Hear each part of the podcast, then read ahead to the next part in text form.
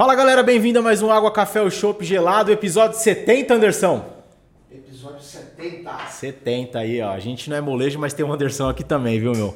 E ó, chegando aí, você tá vendo no YouTube, galera? Se inscreve, deixa, ativa o sininho, deixa seu comentário, dessa moral pra nós aí. Se tiver no Spotify, dá cinco estrelinhas lá pra gente continuar mandando conteúdo aqui.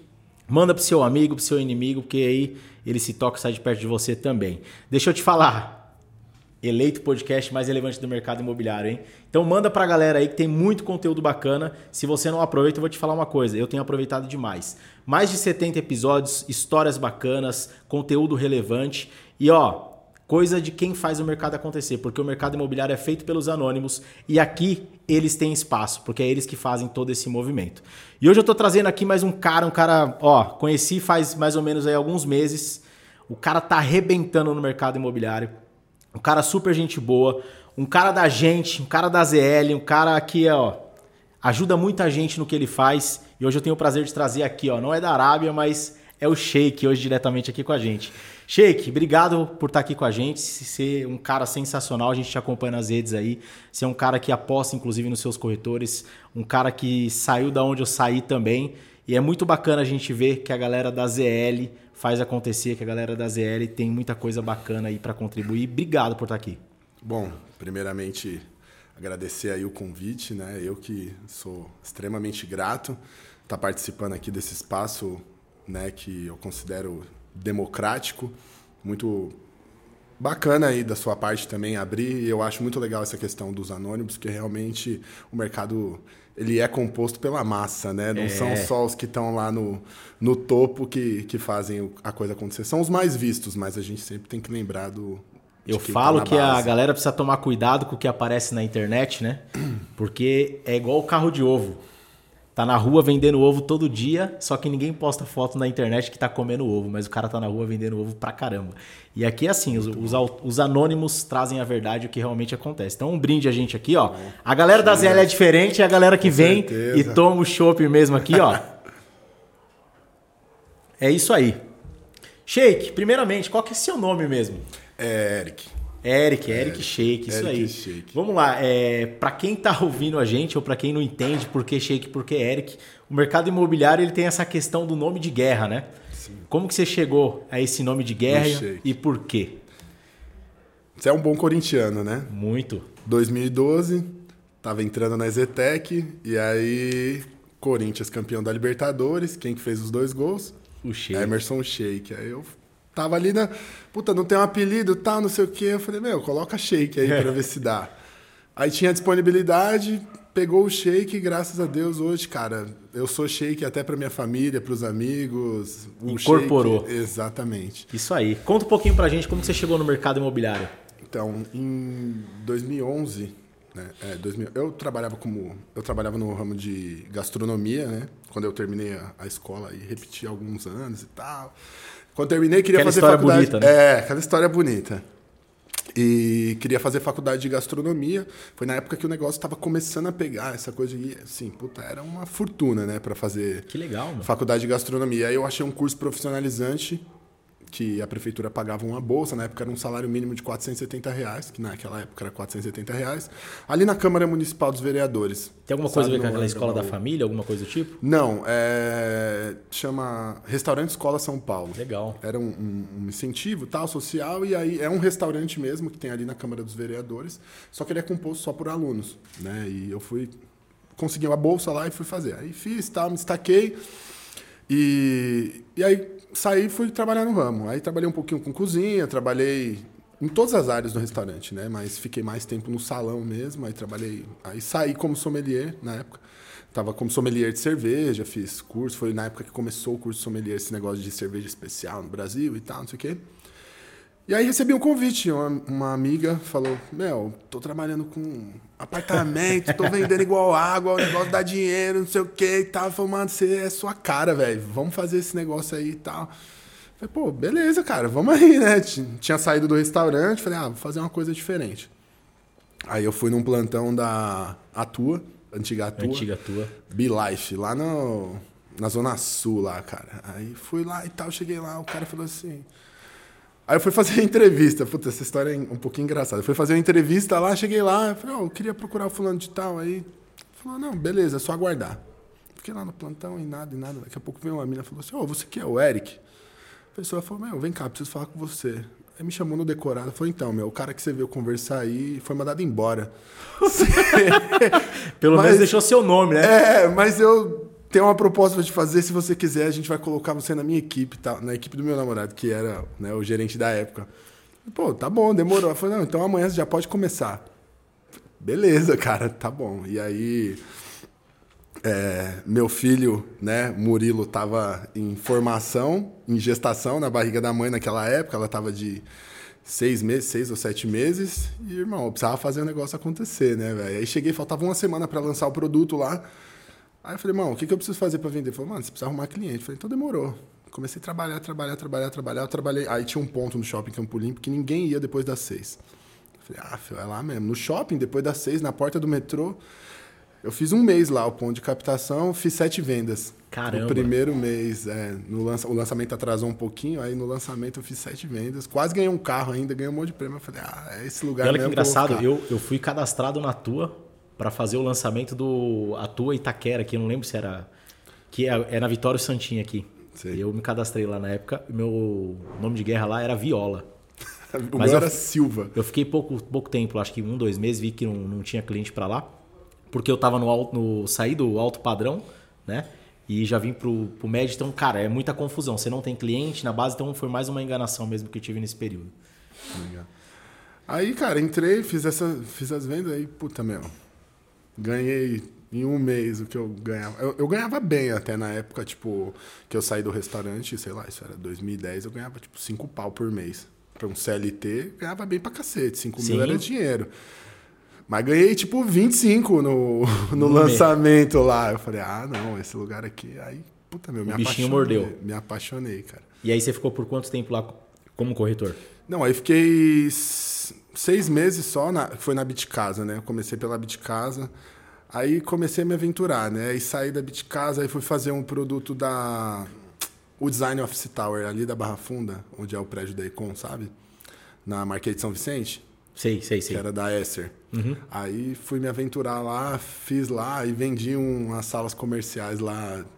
É onde que é o terreno do Play Center ali, não é? Perto Não, do... ele é atrás. Atrás do terreno do Play Center. É, Isso. Ele é bem na Marquês mesmo. Você, você fez o lançamento Fiz ali? o lançamento lá. Foi esse, esse lançamento foi em 2013? 2013. 2013. 2013. Eu, Eu fiz tra- pela. O nome daquela imobiliária azul? Não a Biara, a outra.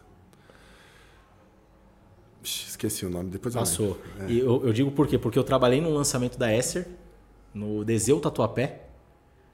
E aí o próximo lançamento deles era O esse design. comercial, isso aí. É. E é um negócio muito louco, né? Porque no Design Office Tower eu fiz lá e aí eu trabalhava em sociedade com um amigo meu que hoje está trabalhando com a gente aqui. E aí a gente vendeu duas salas comerciais lá. Na verdade, ele vendeu, eu dei mais uma força do que.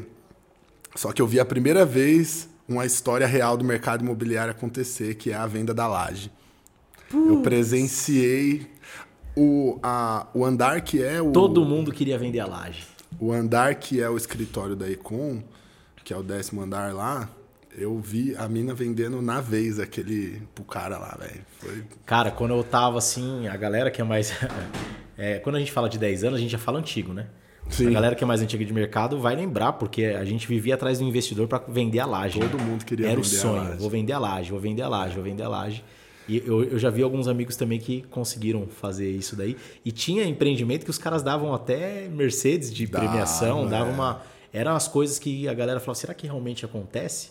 E eu já vi muitas vezes acontecendo também. Né? Pela primeira vez eu, eu vi o negócio acontecer, era um domingo de manhã. Lembra como se fosse hoje. A corretora tirou um, eram três empresas e ela tirou o três. Aí teve um colega que falou para ela: relaxa que três é o número da venda. Vendeu na vez. Na vez, o senhorzinho entrou de regata com um cachorrinho no colo, com a esposa do lado. Perguntou tal, meio que desdenhou um pouco, aí falou que ia mandar uma proposta. Aí o Rafael Horn, na época, entrou, é, entrou na negociação. Ele mesmo fez tudo. Que acho que tá na Lavia agora. O. Rafael Horn, ele, ele era super ativo Sim. É, a gente no Deseu, a gente falava assim, é, mas tá muito caro, né? E a gente ouvia isso do cliente. E ele falava assim: se tiver alguém na mesa falando que tá caro, pode me chamar. Ele ia pra E mesa. ele ia pra mesa. Ia. E ele, cara, ele falava assim, cara, aqui, ó. E aí ele colocava os pontos, né? Você tá. Eu tô falando do projeto do Deseu Tatuapé. Você tá entre dois metrôs, você tá 250 metros do metrô, do lado do shopping, acabamento. E ele conseguia reverter muito bem isso mesmo. É, Aí ele fez a venda. Ele fez a venda 100%, pagou a comissão pra corretora. Foi muito louco. Que legal. E aí depois de lá, Aí saí de lá, fui pra Zetec. Aí na Zetec eu fiquei um tempo maior, fiquei dois anos, dois anos e pouco. Aí tive bastante êxito lá na Zetec, só que aí depois começou a vir a crise e tal. Aí o negócio começou a cair. Não, na verdade fiquei um pouco menos até, um pouco menos de dois anos. Quando foi no final de 2014, tô meio ruim já de memória. Aí saí e fui pra Econ, né? Que foi quando o, o Minha Casa Minha Vida já tava, Já tava bombando bombando. e tal. Aí eu falei, ah, meu. Aí fui fazer o Em Parque Belém. Aí vendi lá, sei lá, acho que umas 15 unidades lá no lançamento. Aí falei, puta, voltei pra, pra, pra onde eu tinha começado, né? Que eu comecei no Minha Casa Minha Vida, que nem lembro se era Minha Casa Minha Vida já lá em 2012. E já era que o Minha Casa Minha Vida veio em 2009. 2009, né? É. já era, é verdade, já era mesmo. Aí, putz, cara, aí não saí mais, tô. E quando você voltou pra Econ, 2014. a tua já não existia mais, né? Tava em transição, né? Tipo, tinha alguns terrenos ainda e tal, mas já era Econ forte mesmo. Aí fiquei na Econ sete anos e tô há quase dois agora na plano. Na Plano e Plano. Já a gestão veio na Plano e Plano? Veio na Econ, no finalzinho ali da, né, do período na Econ. Eu fiquei até 2019 como corretor. Aí em 2019 veio a proposta, né, para para ser coordenador. Aí foi quando eu conheci a Fernanda, que a Fernanda era a gestora dos coordenadores. Aí a gente se envolveu, aí saímos, aí eu fiz a coordenação do produto que eles me ofereceram, que era o Next lá na Zona Sul. E aí a gente, né, abriu pro Menderico, tudo bonitinho e tal. E quando a gente voltou de férias, em janeiro saí de férias, quando eu voltei em fevereiro, ele falou, ó, acho que é melhor você sair da coordenação, ficar como gerente pela questão, né, do... Sim, ética da coisa. ali. Exatamente, para não dar nenhum... E, e aí, co- como que foi pro Shake essa mudança, né? Você era corretor, você tinha sua própria performance, você dependia de você, e aí agora você tem a, a, a gestão. Como que foi esse impacto para você? Então, na verdade, assim, eu vou ser bem sincero para você. Até 2019, é, eu fui um corretor bem meia boca, sabe? Tipo, vagabundo. Eu ganhar o- aquele assim, ó, fur- é, é o corretor formiguinha. Vai lá, ganha dinheiro, vaza. Vaza. Vai lá, ganha dinheiro e vaza. Eu só Some. Era era isso o negócio. Some. Eu conheci alguns, assim. Eu conheci corretor que ganhou, é, no- se eu não me engano, foi no Easy Barra Funda. Chegou a ganhar apartamento de premiação e perdeu a grana inteira, assim, de sumir. Achava que era o super-herói. Quando eu voltar, eu vendo, sabe? A coisa da ruim. Isso. Eu era muito louco, muito louco, irresponsável, imaturo. Não tenho problema, né, em assumir o passado. E só isso que eu tinha isso é só aqui nesse podcast, viu, galera? Por isso que a gente fala que aqui é o bate-papo real mesmo. É. E aí, só que eu tinha, eu tinha muito claro pra mim sempre que, mano, com 30 eu vou sossegar, velho. É, era tipo. E assim, puta, eu ia pra rave, curti, mas eu curtia de verdade, eu curti, na verdade, né? Até os meus 30 anos dei bastante trabalho pra minha mãe. E, e aí, quando foi em 2019, eu tinha um- uma viagem pra Europa, pra ir pra um festival de música eletrônica. Aham. Tomorrowland? Não, era o Molden Festival e um outro lá em Portugal. Era em- um na Croácia e um em Portugal. Tinha comprado tudo, tal, ingresso, tudo, tudo tava tudo certo. Só que em 2019 era o ano que eu ia fazer a transição, porque eu fiz 30 em 2019 e era tipo eu ia encerrar com chave de ouro esse Aposentadoria, é. Exatamente. É a Copa do Mundo antes de se aposentar, né? Exato. Aí eu. Então, assim, tipo, eu trabalhei em 2019 bonitinho tal, tava vendendo super bem. E aí eu fui fazer o lançamento do Top Guarulhos, da Econ. E eu tava, mano, bombando lá. Tipo, tinha muita pasta, muita coisa. E o lançamento ia ser depois do festival. Tipo, eu ia pro festival, ia voltar, tava tudo certo. A- a- adiantaram o lançamento. Putz. Um mês. Exatamente na data da- do meu embarque. Aí eu tinha que tomar uma decisão, né, velho? Só que lá atrás eu já tinha assumido um compromisso comigo mesmo. Aí eu cancelei a viagem. Falei, não, eu falei que eu ia mudar, eu vou mudar. Aí, tipo, cancelei a viagem, perdi uma grana, tá? Mas, putz, Deus me recompensou muito mais. Vendi super bem lá. No lançamento vendi 10, assim, logo de tacada. E aí eu, eu falo que o ano de 2019 ele foi um grande divisor de águas na minha vida para tudo, porque eu parei de ir para as festas, comecei a focar 100% no trabalho, os resultados começaram a crescer, a vida financeira começou a melhorar. Teve essa parte aí da, da questão da decisão, o, o, a coordenação, junto com a coordenação veio a Fernanda. Final do ano a gente já estava morando junto, no outro ano eu casei. Então, tipo, foi um negócio transformador. A palavra tem poder, né? Exatamente. Então eu, eu sempre falei, portanto, com 30 o negócio vai mudar e mudou mesmo, né? E então eu nunca tive muita gestão do meu tempo, nunca nunca tive nem a pretensão de ser gerente, né? Porque para mim tava ótimo, sou corretor, tá tudo certo, vou lá ganhar o meu dinheiro e vou embora. Moro com a minha mãe, apesar de, né, já ter filho e tal, mas não morava comigo. É, o típico irresponsável mesmo, uhum. imaturo. Mas e aí mudei, né, cara? Mudei completamente a forma de pensar tudo. E quando a gente voltou, quer dizer, quando eu, eu entrei na coordenação, eu já. Porque a coordenação, eu, eu considero, para nós que somos mais antigos de mercado, ela era tipo a preparação para gerência. É um né? estágio. É, tipo isso. Você é um vira estágio. calça branca de gerência, né? Vou aprender Porque como você, ser um gerente. Você ali. gerencia o corretor dos outros. Sim. Né? Então é o primeiro passo aí para você ser gestor. E, e aí eu putz, meu, gostei pra caramba da experiência. Eu sempre gostei de ajudar, né? E é engraçado que eu tava pensando num, num negócio esses dias, só mudando um pouquinho do assunto, tava fazendo uma, uma reflexão sobre essa questão de, de enriquecimento. Enriquecimento, ganhar dinheiro, que hoje em dia, com acesso à internet, todo mundo fala muito sobre isso. Sim. Né? E para mim, putz, qual que é o caminho para ficar rico, né? O que que, o que, que você precisa fazer para ficar rico? Cara, você precisa gostar de servir, velho. E eu sempre amei servir, porque o meu primeiro trabalho foi de garçom com 12 anos de idade numa pizzaria. E aí, desde então, a minha vida inteira foi servir as pessoas. Né? Então, uma hora ou outro negócio tem que acontecer, porque é, é, maravilhoso, cara, servir. Porque você tem que amar. Porque tem gente que não gosta.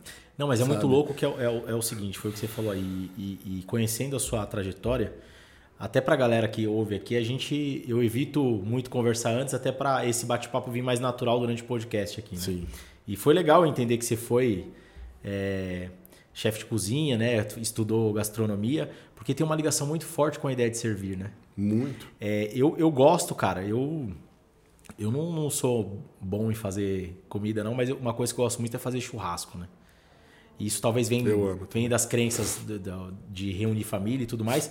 Mas é um momento que eu, esses dias eu parei para pensar e, e, como eu me sinto bem quando eu tô naquele momento ali, onde eu tô na churrasqueira com a família e que você fala, cara, que legal, né? Porque é um momento de você reunir pessoas que você gosta você e um momento de você servir, né? Se torna, às vezes, até muitas vezes, um ato de amor ali, né? Através do, do, que você tá fazendo. Aí eu falei, cara, vou estudar mais, vou até fazer um curso agora de, de churrasqueiro para aprimorar, tal, para isso ficar mais gostoso. Mas isso vem também da ideia de servir, né? E qual que é a diferença de gestores que eu vejo que dão muito resultado. E não estou falando nem de performar vendendo, dão muito resultado através de ajudar outras pessoas. São as pessoas que entendem a ideia de servir. É você parar de olhar para o que o outro está ganhando e você olhar como que você pode ajudar mais pessoas. É isso. Eu acho que esse é um dos pontos dos gestores que têm mais resultados e tem uma equipe bem engajada, uma equipe que produz, uma equipe feliz. A gente vê as suas fotos aí com a galera brincando no stand. Agora eu entendi por que, que você às vezes leva para a galera comer, cozinha lá para a galera comer. Acho que vem um pouco disso. E para quem é gestor, servir acho que é a palavra fundamental, né, Sheik? Não, com certeza. E, e, eu passei, né? Eu venho refletindo bastante, porque quando a gente vai criando um certo nível de maturidade, né? E, e, parece que a vida ela começa a ficar mais clara, assim. Você começa a ter mais entendimento sobre as coisas e hoje com a internet, a informação e eu busco bastante aprendizado, conhecimento. E essa questão do servir para mim ela é muito clara, né? E tanto que eu coloco sempre em todas as minhas orações que, putz, meu, eu não quero vender 100 apartamentos. Não, eu quero que os meus corretores possam ajudar 100 famílias a conquistar o imóvel próprio, sabe? É, é, é isso. Eu não, as pessoas falam, ah, porque, é, sei lá, tipo, putz, quanto você ganha? Puta, mano, eu não estou preocupado com quanto eu ganho, eu estou preocupado com quanto o meu corretor vai ganhar. A velho. transformação que você pode fazer no corretor e nas famílias que seus corretores vão ajudar, né? É, é basicamente sobre isso, sabe? Eu perdi a linha de raciocínio. Eu, tava- eu entrei nessa parte, a gente estava falando sobre. Sobre o. Enfim, é o que a gente tem que falar mesmo. É isso, é isso. É, mas a ideia de servir eu acho que é o primordial para quem é gestor. Então, ah, muitas vezes você que hoje é gestor, ah, olha assim, cara, por que, que eu preciso lembrei. melhorar? Entenda primeiro se você está servindo as pessoas. Exatamente. Entenda se você está servindo ou se você está querendo ser servido. Exatamente. Né? Porque existe um, um espaço aí. O quanto é importante você olhar para o shake do passado e entender o que você, digamos na linguagem da ZL, você vacilava e hoje você corrigiu para se tornar um profissional melhor. Putz, cara, é, maturidade é a palavra com certeza que ela reflete em tudo na minha vida, né? Eu fui bastante imaturo e eu lutei contra a maturidade, eu acho, até porque eu amadureci bem, bem tardio, assim. Mas eu sempre me considerei um bom profissional, porque eu sempre fui vendedor. Sempre, sempre, sempre. No restaurante eu era o melhor garçom, depois eu virei sommelier, eu nem sabia sobre vinho e tinha meta para vender vinho e comecei a aprender sozinho. Tipo, eu sempre gostei da parada da venda. Então, quando eu tomei a decisão de vir para o mercado imobiliário, foi justamente porque eu olhei e falei, mano, eu, vendi, eu já vendi um vinho de 10 mil reais, velho. Vou vender um apartamento, entendeu? Então, é, essa essa questão né, de, de, de saber que eu tinha a aptidão para o negócio, que sempre fui muito cara de pau, nunca tive vergonha de falar, nunca tive vergonha de entrar em qualquer lugar, falar com as pessoas, nada. E perdi a pergunta. O, o que você olha para o shake de trás e fala, Ah, cara, é. hoje Então, isso eu corrigiria. Isso, e, e isso foi um ponto que foi ruim para mim, porque eu virei esse formiguinha. Juntou a maturidade, o fato de eu me achar bom, eu ia lá, resolvia, puta, ganhei 30 pau. Tchau. Ficava seis meses fora, Vazava. sabe? Vazava e tal. Né? Olhando hoje, é, putz, eu não, não consigo te dizer algo específico, mas tem muitos pontos assim que que eu considero que hoje fazem eu, eu ter sucesso é a entrega. A entrega para mim ela é primordial, né? A questão do servir é para as pessoas e a entrega do quanto você está disposto a servir, porque você também pode estar, você pode até ser ter amor em servir, mas às vezes você só quer servir seis horas por dia. Sim. E isso não vai resolver. E quem aquilo. é gestor, inclusive, do mercado imobiliário tem que entender que às vezes é 16 eu horas, falo, né? eu falo, puta meu, minha mulher é diretora, né? Então a gente trabalha na mesma empresa, a gente respira venda, cara. Plano e plano, só falta botar o nome lá na porta da minha casa, porque o negócio é o tempo todo. Hoje todo o nosso ciclo social tá trabalhando com a gente, nossa família trabalha com a gente. Churrasco na minha casa, a gente só fala de venda, fala de apartamento, a gente respira isso, a gente vive isso. Né? Então, é, é muito e louco. tudo é vendas, cara. né? Tudo. Eu fiz uma vez uma, uma mentoria e nesse grupo tinha um dono de restaurante. E aí o cara fez uma pergunta, cara, como que eu posso aumentar as vendas tal? E aí esse cara que estava fazendo, mentorando a gente, ele, ele falou assim, deixa eu entender seu cardápio primeiro. E aí o cardápio do cara tinha muita coisa, muitas opções. Aí ele falou, cara, primeiramente aqui, ó, você tem que enxugar as opções. Porque se você vai no restaurante tem 50 opções, cara, até você preparar demora muito, o cara escolher. E outra coisa, o seu garçom, ele tem que ser vendedor. Ele tem que chegar e falar assim, Sheik, ó, você escolheu aí, sei lá, o parmegiano, mas deixa eu te falar, hoje a gente tem aqui um baião de dois, que é a especialidade da casa. É que isso. Você tem que vender o que você quer. Aí eu falei, caramba, que engraçado, até dentro de um restaurante a gente pensa em vendas. E aí o cara falou assim, cara, você não vai vender o que o cara vai beber. Porque o que o cara vai consumir na bebida é o que ele está acostumado a beber na casa dele. Então ele já vem com isso na cabeça. Ah, eu quero a coca, eu quero. Para ele, já... cara, esquece, ó, bebida você olha no cardápio digital. Agora você vai vender o prato do dia. Você vai vender o acompanhamento. Você vai vender a sobremesa.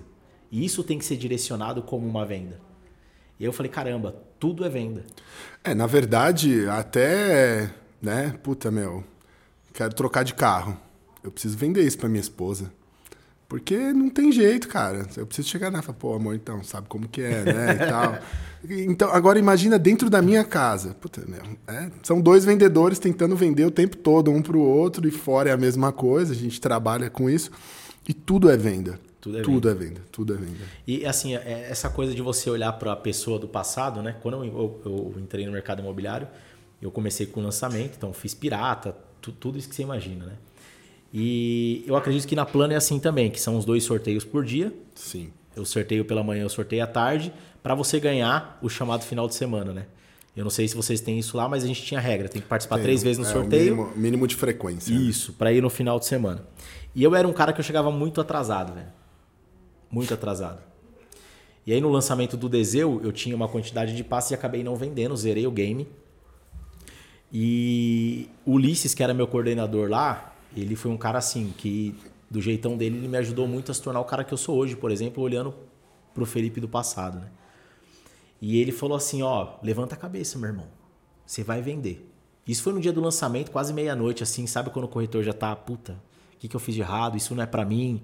Aquelas aquelas Sentimento perguntas. de derrota, né? É, cara, puta, e, Difícil. e eu saí de lá, comecei a andar pela rua assim, tava chateadão, chate- chorei esse dia, falei, caramba, meu, seis meses aqui, sabe? Puta, muita gente me ajudou e eu não consegui vender essa coisa. E ele falou, cara, levanta a cabeça tal. Mas analisa os dias que você chegou atrasado. Quantas vezes você poderia estar na vez e ter vendido pra alguém? Exatamente. E eu peguei aquilo pra mim, eu falei, cara, é isso. É a correção da rota, né? Então, o o Ulisses diz uma coisa que é muito engraçada. Conselhos que a gente dá para as pessoas, na maioria das vezes, são as coisas que a gente queria ter falado pra gente mesmo no passado, né? Então, essa análise ela é muito importante do que a gente foi para transformar o que a gente quer ser, né? Aonde a gente quer chegar e quais são essas correções que a gente precisa fazer. E muitas vezes hoje eu trago essas coisas para minha equipe, trago para os meus treinamentos. Tanto que, cara, o, o, o que eu coloco na internet, o que eu levo para os treinamentos é o que eu vivi, É a é, o que eu vivo diária, e né? o que acontece, né? Então isso é muito importante quando a gente mostra a realidade do mercado, né? E você traz isso para o seu time, você traz essas experiências, você traz essas correções para que, Sim. que- essas pessoas possam não passar o que você passou, que você possa levar o caminho das pedras, né? Mas falar assim, ó, eu sei que você, você fez isso porque eu já fiz, mas deixa eu te falar uma coisa. Vem é, aqui. É tipo, isso é, é bem claro, né? Na, na verdade, tanto nas conversas individuais, porque a gente que é gestor sabe as particularidades de cada um, tanto nas reuniões coletivas, né? Mas é, eu sempre falo para os meus corretores, principalmente aqui na Plano, que hoje né, é onde eu tenho sucesso, eu falo, eu tô há mais de 10 anos nesse mercado. Eu já passei por todas as situações que vocês possam imaginar. Então, vocês já estão mil por cento na minha frente. Porque a gente está no lugar certo, eu tenho a experiência, já passei por diversas situações, tenho maturidade. Então, eu já sei boa parte do caminho. Então, é exatamente isso que você está falando. Tudo isso, todos, todos os cenários, da maioria deles, puta, a gente já passou por situação semelhante e tal. A gente sabe como que é a vida do corretor, que não é fácil. Mas a gente também, né, tenta, mas também é uma coisa que eu tenho, eu sempre falo para todo o meu time. Na escala hierárquica, corretor e cliente, o cliente tem que ser o principal interessado na negociação. Exatamente. Corretor e gerente, o corretor tem que ser o principal interessado no negócio. E daqui para é, é a mesma coisa. Eu falo, eu não vou ficar implorando para você vir trabalhar. Eu não vou ficar batendo. Meu irmão, tuas contas, tuas contas. Eu tô aqui para te ajudar, mas se você não quiser, não sou eu que vou forçar isso, essa situação. Exatamente. E aí é, é muito louco, né? Porque quando você chega num certo patamar de sucesso, que as pessoas começam a te conhecer, e até pessoas de fora do mercado e tudo mais, a internet, né? A visibilidade da internet, as pessoas sempre fazem as mesmas perguntas, né? Ah, o que que faz? Qual é o segredo? Não tem segredo, meu irmão, é trabalho. Né? Uma vez perguntaram para mim assim: ah, teve um corretor que entrou na minha equipe e aí no segundo mês dele ele fez 10 vendas. Aí uma pessoa chegou em mim e falou: pô, meu, quanto que ele investiu para fazer 10 vendas? Falei: não é sobre dinheiro, é sobre tempo. O cara trabalhou 31 dias do mês todos os dias, sem horário para sair. Teve horário para entrar, mas não tinha horário para sair. Tanana. Você está disposto? Que todo mundo quer ganhar 50 mil no mês. Mas você está disposto realmente a entregar? É igual eu falei. Dentro da minha casa, a gente respira isso daqui. Tem A gente, tá que o quer o salário todo. de corretor, mas quer o tempo do CLT, né? Exatamente. Foi porque, cara, para você ganhar bem, meu irmão, você tem que trabalhar de verdade. Não tem, é, não tem conversinha. Quanto mais você se entregar, quanto mais você se doar, quanto mais.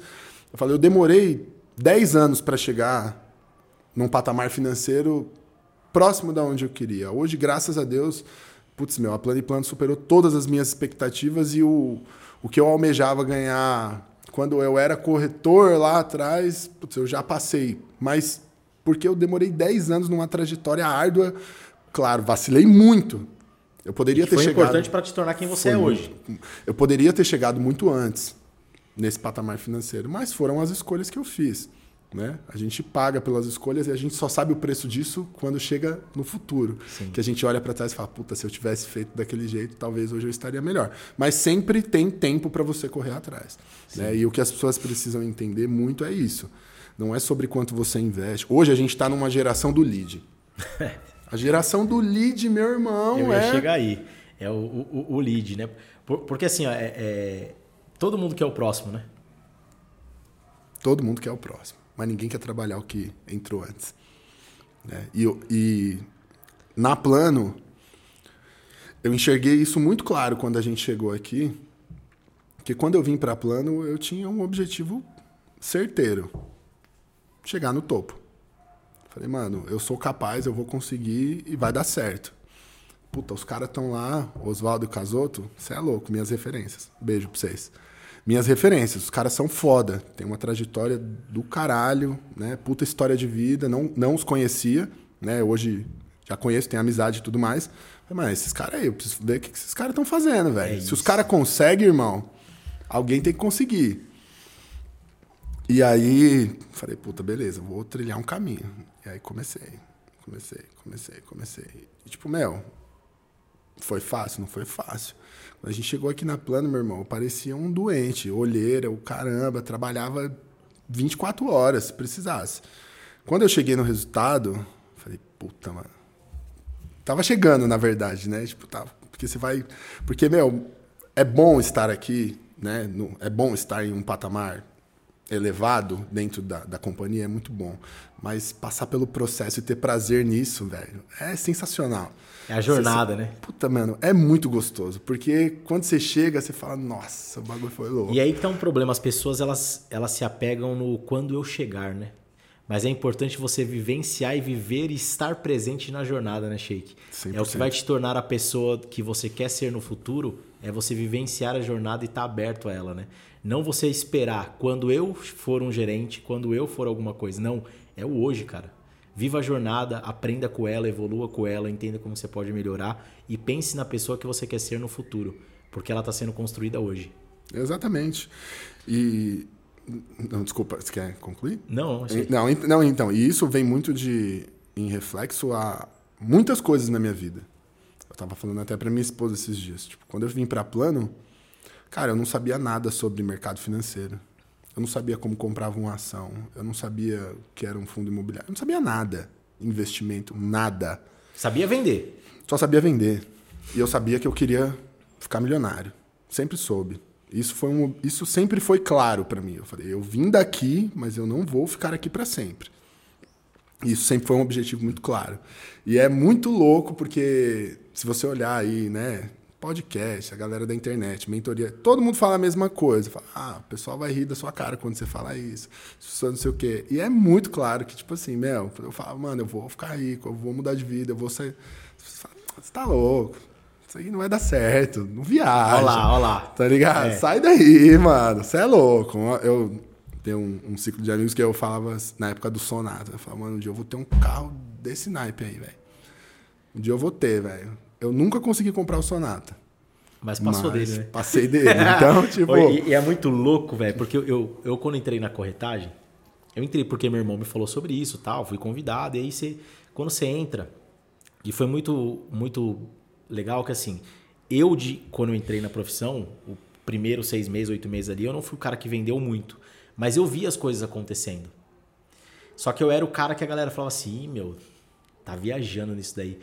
E eu, eu vou até antecipar a pergunta que eu ia te fazer, até dentro de casa, assim, né? E eu já fiz essa pergunta para sua mãe, que é uma querida, conheci ela, né? É, ela- até manda no, no Instagram, ah, sua filha é linda tal. Um beijo para sua mãe, Sheik. E a minha mãe falava, cara, filho, não vai dar certo. Vai procurar um emprego.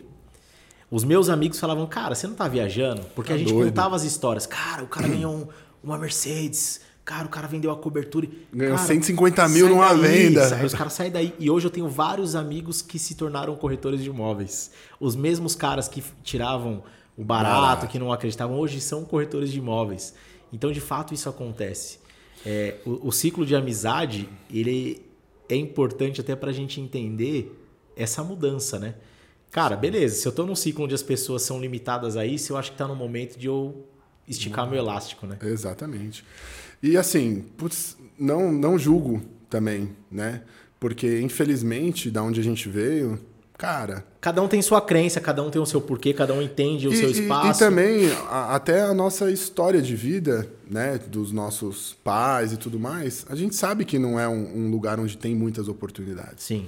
né? Quando eu almejei lá na minha adolescência, falei, puta, eu vou ficar rico, eu vou mudar de vida, eu não tinha perspectiva. Eu só era um sonhador. Aham. Com o passar do tempo, a gente vai olhando que existem possibilidades, né? Mas tem pessoas que se você não tem isso muito claro para você desde pequeno, você vai viver no cômodo, no comodismo e você vira CLT, você às vezes abre um negocinho local e aquela rendinha ali tá, puta, tá top. E é isso. Então, eu também não julgo, né? Mas eu E eu- sempre fui o cara que eu sempre quis mais. E uma coisa importante que você falou, que você falou, cara, se tem, eu quero chegar nesses caras aqui. E se eles conseguem, eu também vou conseguir. E Exato. você falou, o que que eles fazem, né? É olhar o que os, a galera que tá tendo resultado faz. E eu vou te falar, é, eu observo muito o que vocês três têm, vocês têm muitas coisas em comuns. Que depois eu até te falo em off, que eu também. Essa não vai pro ar, não.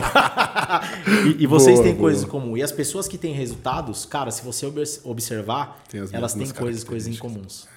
Então eu trago isso, eu falo, às vezes pode ser cansativo, mas corretor, corretora, olha o que as pessoas que trabalham dentro da sua imobiliária ou na incorporadora que você tá, olha o que tá fazendo quem tem resultado. Para de olhar para fora, para de olhar internet, para... e primeiro olha para quem está do seu lado dentro da sua imobiliária, dentro da sua empresa, veja o que ele está fazendo, quem está tendo resultado do seu lado, porque ele está vivendo o jogo que você vive. E aí você vai começar a ter algumas sacadas e vai construir a sua história para chegar lá. E precisa ter paciência também, né? Nada vem do dia para noite. né? É, então, é o que eu falei. E eu repito pro meu time. Eu já trouxe na mochila 10 anos de bagagem. Então, quem tá vindo comigo já tem um e-book pronto aqui, entendeu? Então, meu, a, a É trajetória. só ler, né? Porque não adianta baixar o e-book também e achar que já ficou mais inteligente, galeria. né? É, exatamente. É. Então, a trajetória já está mais curta, né? Já está mais fácil o processo. Mas também é, é isso, é a entrega. O quanto você está disposto. E cada um também tem um objetivo. Não adianta eu olhar para o fulano que o cara... Puta, o cara tá fazendo duas vendas por mês, ele tá botando 10 pau no bolso. Se para ele tá bom, para mim tá excelente. Cara, eu, Entendeu? Eu falei sobre isso esses dias. É, cada um precisa entender o seu, né? Cada um precisa entender o sonho de cada um e tá tudo bem, velho. O problema é quando a gente quer que o outro seja o que a gente projeta. E na verdade as pessoas só são o que elas querem ser. Exatamente. Quando eu tava na, na escola, fui até aqui no Emílio, no Centro de Itaquera, tinha um cara que estudou comigo que ele. Eu, eu era músico, né? Tocava na noite, e eu falava, cara, meu sonho é ser músico, tal, viver da música, aquela coisa é, de quando a gente é mais jovem. E ele falou, cara, meu sonho é ter uma família, velho. Chegar em casa todo dia à noite, ter aquela comida quentinha, jantar ali com a minha família. E eu falei, caramba, né, meu, que estranho, né? Tipo, Sonho doido. esses dias eu encontrei esse cara no shopping, dentro de uma loja de sapato onde eu fui com a minha filha, e ele tava lá com a família dele. E naquele momento eu falei assim, ele realizou o sonho dele, velho. porque sonha sobre isso, né? Sobre o que o outro quer e o outro projeta. Exatamente. E a gente, inclusive, quando está no cargo de gestão, a gente não pode querer que a pessoa seja mais do que ela projeta para ela. É isso. Senão vem aquela questão da frustração, né? É, e a gente se frustra e a pessoa, às vezes, pode até se sentir incompetente, Exato. né? Porque você tá querendo extrair dela algo que ela não vai conseguir entregar. Porque nem é necessário para ela. Sim. Né? Então, tem que respeitar cada um. E para você ser um gestor bom, você precisa entender quem está com você. Precisa ser. É assim, não tem chefe, não tem nada. Cara, Cada um é todo é dono mundo. da sua empresa. É todo mundo parceiro, irmão. A gente é tudo sócio. É isso, Entendeu? exatamente. A gente é tudo sócio correndo atrás de um único objetivo: ajudar as pessoas e levar o melhor para nossa família. É isso. E como foi para sua mãe quando você entrou no mercado imobiliário?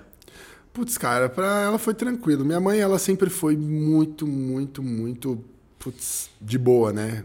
Liberal zona, total. Eu sempre fui da rua.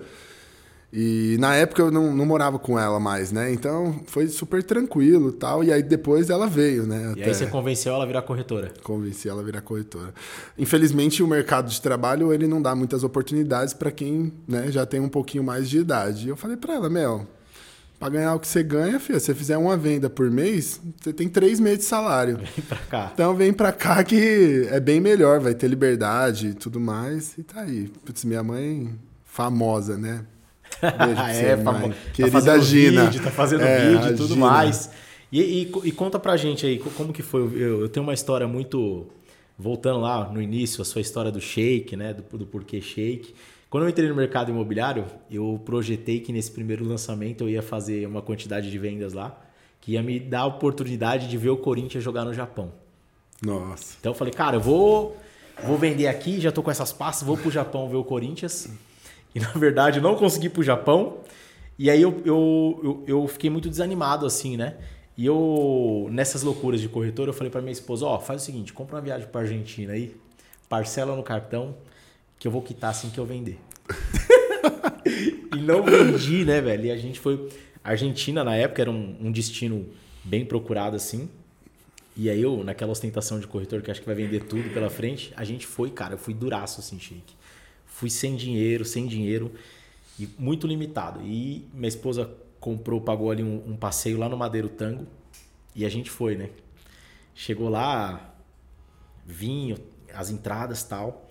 E tinha um casal de carioca no nosso lado, assim, cara. E eles descendo a lenha na cerveja, tomando cerveja, tomando cerveja. Aí eu falei pra minha esposa, caramba, mano. Queria tanto tomar uma cerveja, velho. Sem dinheiro, não sei o que lá. Aí minha esposa falou, caramba, mano, mas pega uma aí, mano. Uma só não. Eu falei, sério, sério. matar. Tava na pendura com ela, né, meu? Ela falou, Ah. sério, sério. Aí o cara trouxe, cara, o copo geladinho assim e desceu a. Nossa, blim, blim. aquela que desce. Quando a gente foi embora, velho, na verdade a cerveja tava inclusa, velho. Nossa. E aí eu, Eu falei, não acredito, isso. não acredito, velho. Cara, sabe, sabe- o que acontece é o seguinte, eu tava com a mente tão escassa, Limitado. limitada de não ter dinheiro, de estar preocupado com isso, que a, a escassez tomou conta de mim. Então, assim, é, é, é- é algo muito importante, assim, quando a gente entende também, né? Que a gente tem que tirar a escassez da nossa vida para poder buscar abundância, para poder buscar o sucesso dentro do mercado imobiliário, poder buscar coisas novas, não é isso? É destravar essa ideia, né, Sheik? E assim, né? O... As pessoas têm uma dificuldade muito grande em falar de dinheiro. Dinheiro. Não, porque dinheiro. Irmão, dinheiro é dinheiro, mano. Dinheiro é só uma moeda de troca. Né? Ele, ele não pode ser o fator predominante do negócio. Né? E eu nunca tive problema com dinheiro. Mesmo tendo pouco, né? E hoje, graças a Deus, tem um pouco. Anderson, mais uma cervejinha Ô, pra gente. Anderson, obrigado. E hoje, graças a Deus, tem um pouquinho mais. Mas eu nunca tive problema com dinheiro. E eu sempre.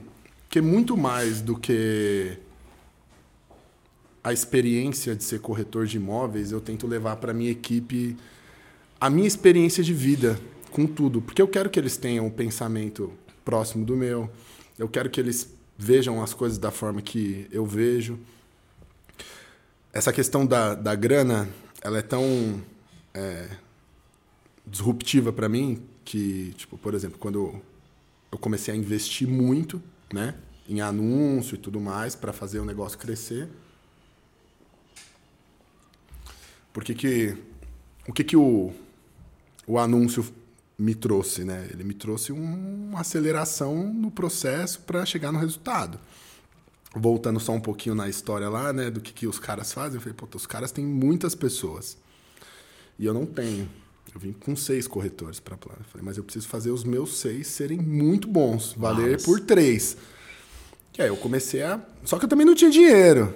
Quando eu vim pra cá, a Fernanda até fez uma brincadeira numa reunião um tempo atrás. Ela falou assim: o Sheik veio pra plano e ele só tinha 100 reais negativo na conta porque era o limite do cheque especial dele. Não, porque o meu limite do cheque especial era 100 reais. Então tava 100 reais negativo. Porque se tivesse mais, tinha mais. Mas só tinha isso porque era isso. Então eu vim pra plano completamente quebrado. Só que desde sempre, todo o dinheiro que eu comecei a ganhar, eu comecei a reinvestir no meu negócio. Porque eu sempre tive a visão de empreendedorismo.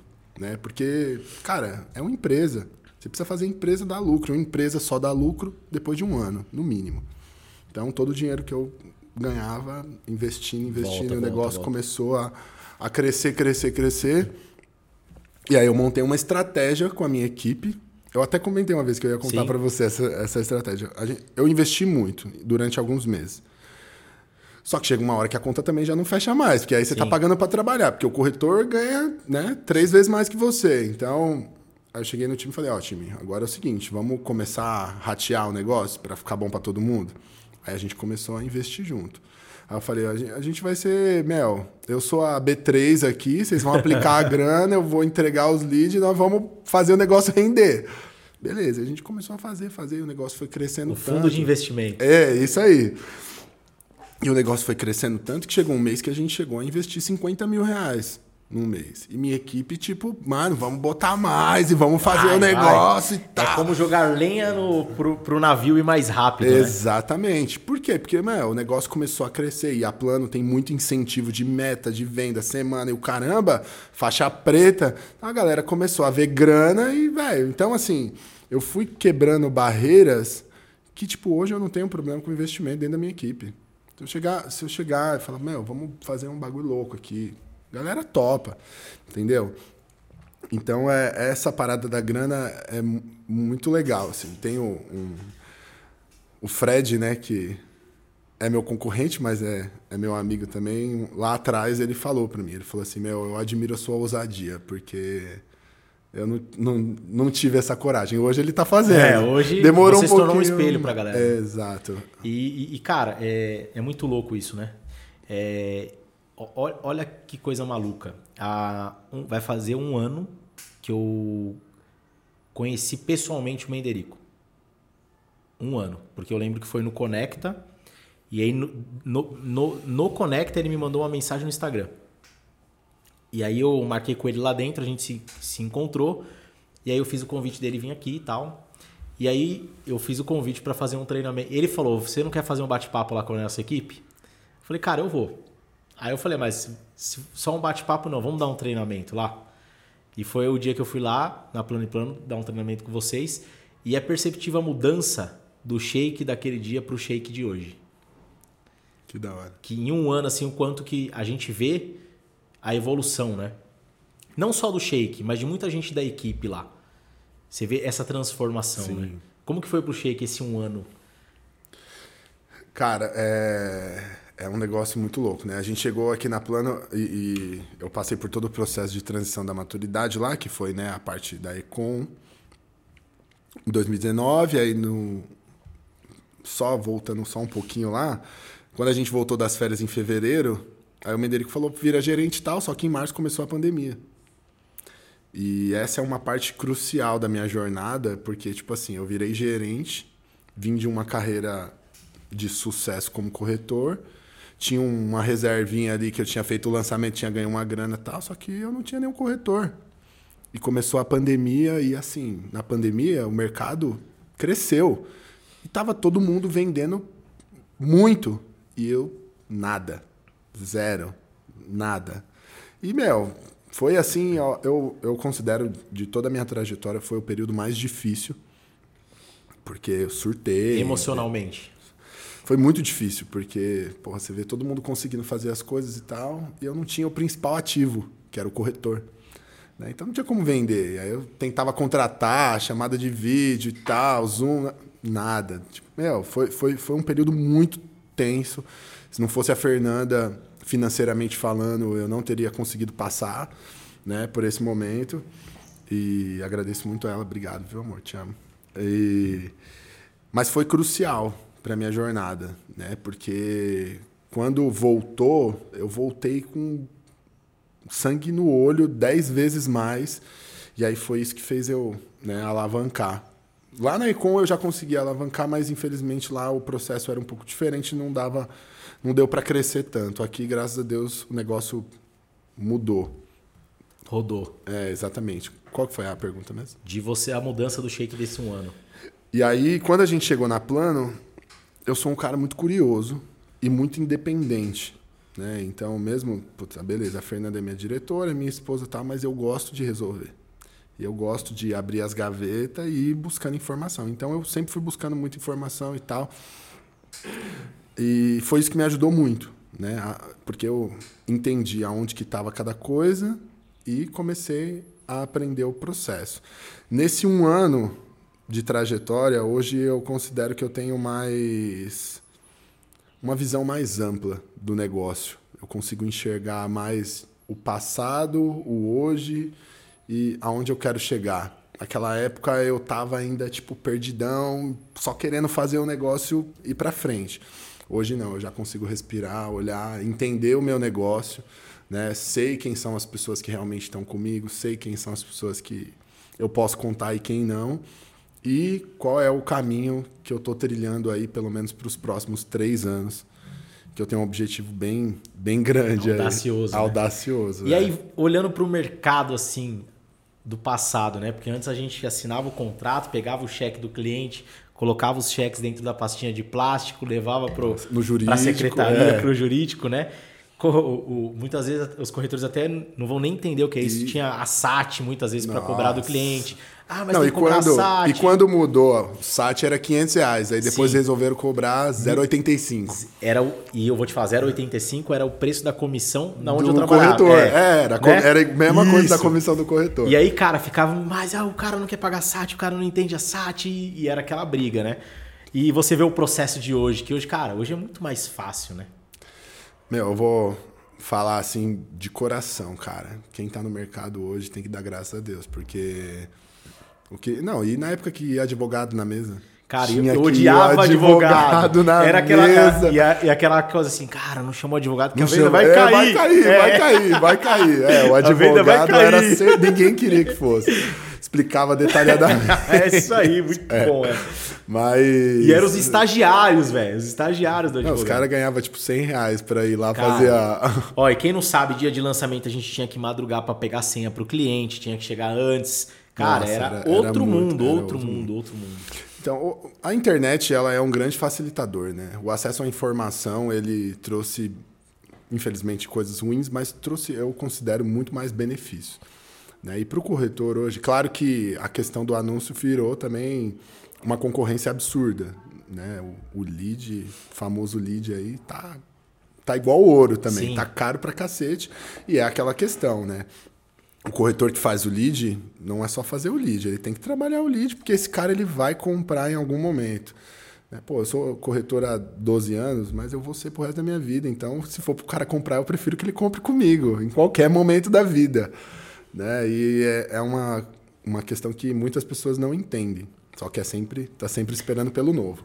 É. Mas, mas meu, é, putz, a, a, a, questão do contrato digital. Não, tudo, tudo facilitou. É, é, tudo muito simples. Hoje o cliente ele compra um apartamento sem sair de casa.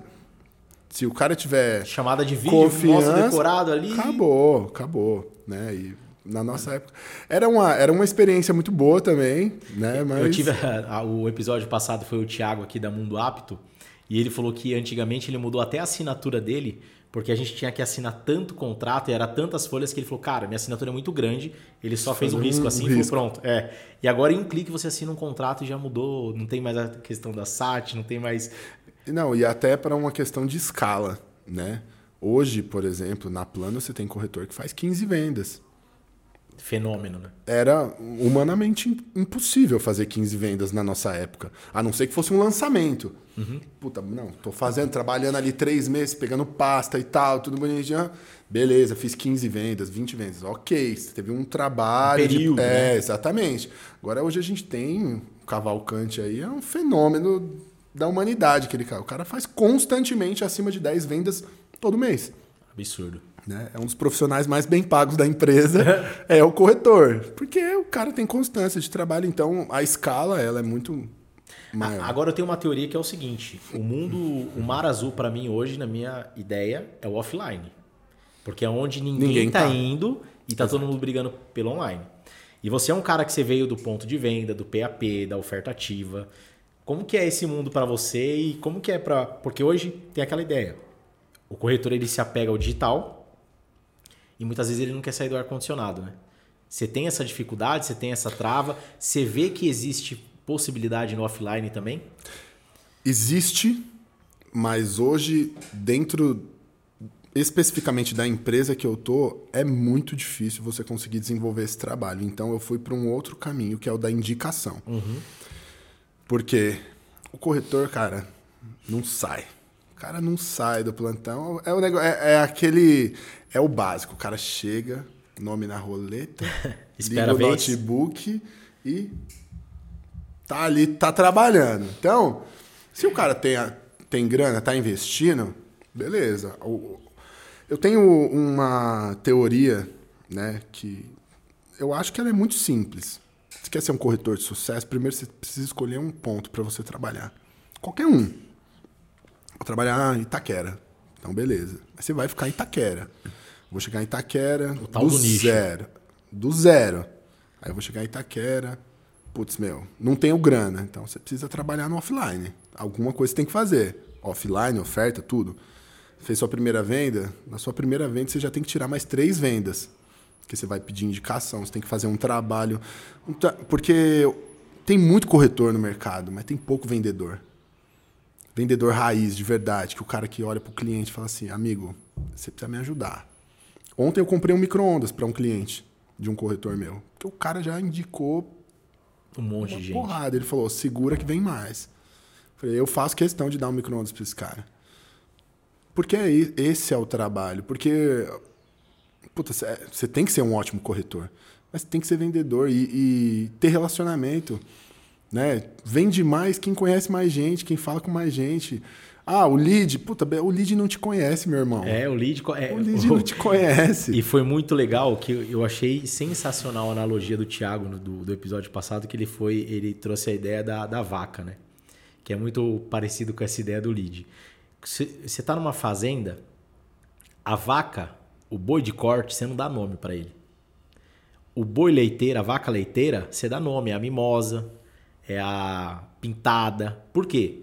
A vaca leiteira, você tira o leite, do leite você faz o pão, a manteiga, tudo. Esse é o cliente que precisa trabalhar. Você tem que entender o lead como se fosse a vaca leiteira. Tem que ter nome, porque ele vai comprar com você, vai te indicar, vai trazer mais pessoas. Ele vai estar sempre ali com você. Você tem carinho pelo, pela vaca leiteira. então, assim, o cara que você atende e não sabe nem o nome, chama de lead, ele é o boi de corte, cara. Cortou, já era, acabou. Tchau. Não tem amor, não tem a proximidade, não tem relacionamento. Agora, a vaca leiteira, você tem dar nome, você cuida, você tá todo dia ali. Então, é- essa analogia eu achei bem legal ele trazer isso, e é mais ou menos isso, né? Quando você atende só o próximo, só o próximo, só o próximo, só o próximo, o lead ele tem nome, o lead tem CPF, o lead tem amigos, o lead tem família, o lead tem rede de relacionamento. Quem são essas pessoas? Como, como que ele pode indicar isso pra você, né? E, na verdade, quando você atende só o próximo, o boi de corte é você, né? Porque você vai lá, resolve e tchau. Porque se ele precisar te indicar, será que ele vai indicar você? Exatamente. Então, E só seguindo esse raciocínio, então, sempre quando o corretor está começando, eu falo para ele, meu, você quer ter sucesso? Você precisa ter um ponto. Ah, começou. Putz, não, eu tenho uma grana para investir. Beleza, vamos fazer um anúncio? Vamos fazer um anúncio. Começou, trabalhou, começou a vender. Cara, você tem que extrair indicação, espremer o cliente. E na plano ainda tem o indique um amigo, né? Que eles pagam pro indicação premiada, né? Que é a... mas não é só isso, você tem que botar a mão no bolso. Falar, ó, os caras vão pagar, mas eu também vou te ajudar. E as pessoas não fazem esse tipo de trabalho. Né? O corretor Só quer ganhar. só quer ganhar. Cara, eu fiz um, um cálculo né, no último trimestre do, do ano passado. Eu investi 127 mil reais em anúncio. Desses 127 mil reais, a gente gerou 14 milhões em vendas, que isso gerou para nós, colocando comissão corretor e gerente, algo em torno de 450 mil reais de comissão. ROI positivo. ROI positivo. Quanto que custou cada venda para mim? Deu 66 vendas, saiu 1.318 reais. Beleza, Essa conta. Beleza. Cada venda custou 1.318. Por que, que eu não vou pagar 500 reais pro cliente me indicar alguém? Por que, que eu não vou pagar os 1.500 reais pra alguém me indicar? Entendeu? Porque, ela o já vem é- com 50%. E o trabalho é muito mais fácil. Você comprou com quem? Com o Shake. Cara, já confio no Shake, porque ele vendeu para um amigo meu e é o- ele não vai nem procurar outro corretor. O pilar que sustenta uma venda é a confiança.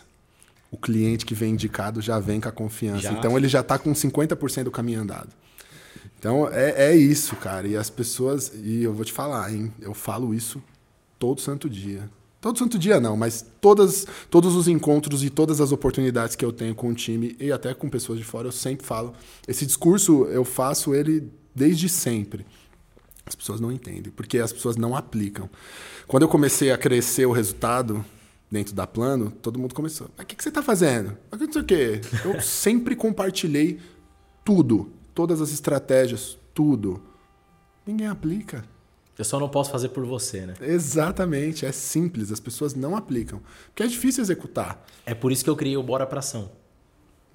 É isso aí. Nada resiste ao movimento, nada resiste a isso. colocar em prática. Existe o filósofo de boteco. É um cara super inteligente, mas ele tá lá no botequinho compartilhando o que ele sabe. Exato. Entendeu? O que muda o jogo dele ser um grande filósofo, ser um grande cara, é ação. Conhecimento sem ação não vale nada. Então, assim, é. Beleza, hoje a gente tem aí uma série de conteúdos, não vou só dizer do nosso podcast, mas tem diversos aí que você pode ouvir, pode aplicar. Você deve investir na sua carreira, porque tem gente que vive da corretagem, mas não investe um real para se qualificar com isso. É o seu ganha-pão, é o sustento muitas vezes da sua família, e você às vezes não para 20 minutos para ouvir um conteúdo do seu mercado. Então isso De é um graça. problema. De graça. De graça. Então, assim, é entender quais são os seus comportamentos. Quem eu sou, quem eu fui e aonde eu quero chegar, o que, que eu estou fazendo para isso, né? É muito importante, é isso, você ter pessoas que compartilham ideias, mas se você não colocar em prática, meu amigo, Não adianta nada. você só vai bater palma para a galera que está lá em cima. Só vai bater palma pra louco. É, isso aí. Chega, chegando ao final aqui, qual é a dica que você pode deixar para os corretores aí? Meu, cara, eu acho que é clichê, né? Mas no meu aniversário, 19 de março de 2019, que foi o ano que eu resolvi mudar de vida, uma amiga minha, Anjinha, ela falou assim pra mim: Eu já te dei vários presentes, eu já te desejei muitas coisas, mas esse ano eu só vou te desejar o foco, que é só isso que você precisa pra mudar de vida. E isso me marcou muito, eu já falei isso pra ela várias vezes. Que presente, hein? E, cara, se eu posso falar, é isso, foca. Mas não é só focar em ganhar dinheiro, não. Foca no que você quer lá na frente. Porque quando a gente foca muito aqui no, no hoje, né, a gente vai se. Como que eu posso dizer?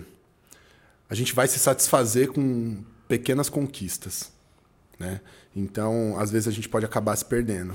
Agora, quando você coloca um obje... hoje eu tenho um objetivo para mim, para minha vida, né? Que é nos meus 50 anos. Nos 50 anos eu quero ir para Califa e é isso. Eu tenho um objetivo, quero puta viver. Porque eu acho que eu já vou ter trabalhado o suficiente. Não quero parar de trabalhar, porque a gente nunca pode parar de trabalhar, nunca pode Você parar não- de produzir. A gente que é ativo morre, né? Se parar, Exatamente, não, não quero. Mas eu tenho alguns objetivos e eu tenho um muito claro para mim, que eu quero chegar na minha independência financeira dos meus 50 anos, que para mim é uma idade ok. Então isso nada me tira desse foco. Eu tenho esse objetivo e eu vou seguir nele. Então a dica que eu posso dar é essa: tenha um objetivo, né? Porque Menderico usa bastante a frase lá do País das Maravilhas lá, para quem não sabe para onde vai, qualquer caminho serve, e ela é muito real. Tenha um objetivo muito claro e tenha foco. Não deixe nada desviar do seu caminho. Fé, foco e família, já era. Isso aí, tem uma coisa que uma frase que eu ouvi que faz muito sentido, que é o sucesso, ele é rápido, mas o insucesso, ele é lento. O sucesso é aquilo que as pessoas falam assim, acontece do dia pra noite, né?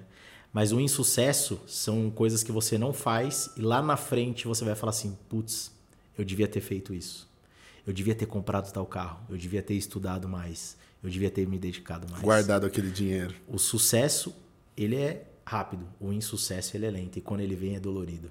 É. Então, assim, entenda quem você quer ser lá na frente, mas essa pessoa só vai acontecer se ela começar a agir hoje, né? Então Com é isso aí. certeza. Sheik, muito obrigado. E só para ficar registrado aqui, você me convidou para um churrasco na sua casa, eu quero que você convida na frente as câmeras para não perder esse convite aqui, viu, meu? Tá convidado, com certeza. Picanha da melhor, só carne nobre, porque o homem merece. Oh, isso aí. Sheik, obrigado. Muito bom trocar esse, essa ideia Eu com você. agradeço, realmente. Sucesso, mais um brinde Uma grande aqui, oportunidade. Tamo Espero junto. voltar em outro momento. ZL na veia. É isso aí, galera. Da ZL pro mundo, né? Não vou nem te perguntar, né, Sheik? Pra você, água, café ou chopp gelado? Ah, chopp gelado sempre. e logo mais um vinho bom argentino pra gente comer com essa picanha aí. Show de bola. Tamo junto. Galera, muito obrigado mais um episódio no ar aí, ó. Corretor, corretora, você sabe muitas vezes o que fazer, sabe como fazer, você só não faz e por isso não tem resultado. Então acompanha a gente, vem comigo, Água, Café ou Chopp Gelado, podcast mais relevante do mercado imobiliário. Falar de imóvel não precisa ser algo chato. Valeu e até o próximo episódio.